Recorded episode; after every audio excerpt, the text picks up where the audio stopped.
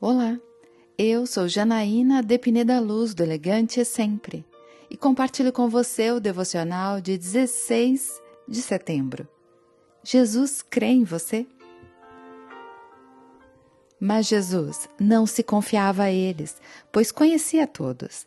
Não precisava que ninguém lhe desse testemunho a respeito do homem, pois ele bem sabia o que havia no homem.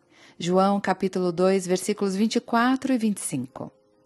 Desde o início do ministério de Jesus, muitas pessoas creram nele, mas Jesus não creu nelas.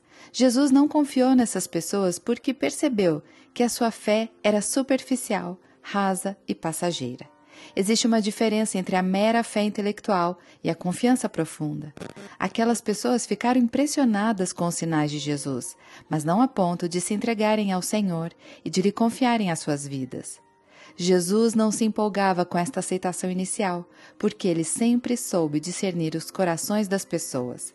João disse que Jesus sabia o que era a natureza humana. João 2:25. Como naquela época, muitas pessoas parecem crer em Cristo, mas é uma fé superficial. Prova disso é que o Brasil é um país cuja maior parte da população diz que crê em Deus, mas ao mesmo tempo é cheio de pessoas que não praticam sua fé e dão péssimo testemunho de vida. Entenda, a fé verdadeira, o cristão autêntico, é revelado nas ações. Tiago perguntou: Meus irmãos, qual é o proveito se alguém disser que tem fé, mas não tiver obras? Pode acaso semelhante fé salvá-lo?